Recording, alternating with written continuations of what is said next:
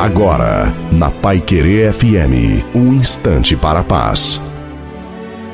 Boa tarde, sou o pastor Wilson Tinonim. Pense nisso. Jacó olhou para José e viu um bom filho. Os dez irmãos olharam para José e viram um sonhador inútil. Os viajantes olharam para José e viram apenas um escravo. Potifar olhou para José e viu um bom servo.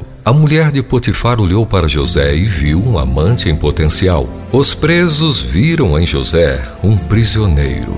Todos que viram José estavam equivocados sobre ele. Deus olhou para José e viu um primeiro-ministro do Egito em espera.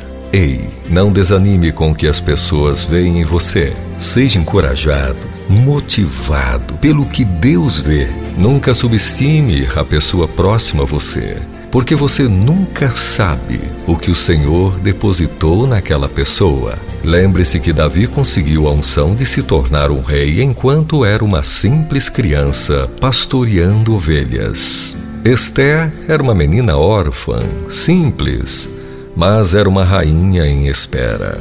Vamos compartilhar o amor de Deus e tornar o mundo um lugar melhor para viver. Não importa como as pessoas veem você, ninguém pode deter o plano de Deus na sua vida.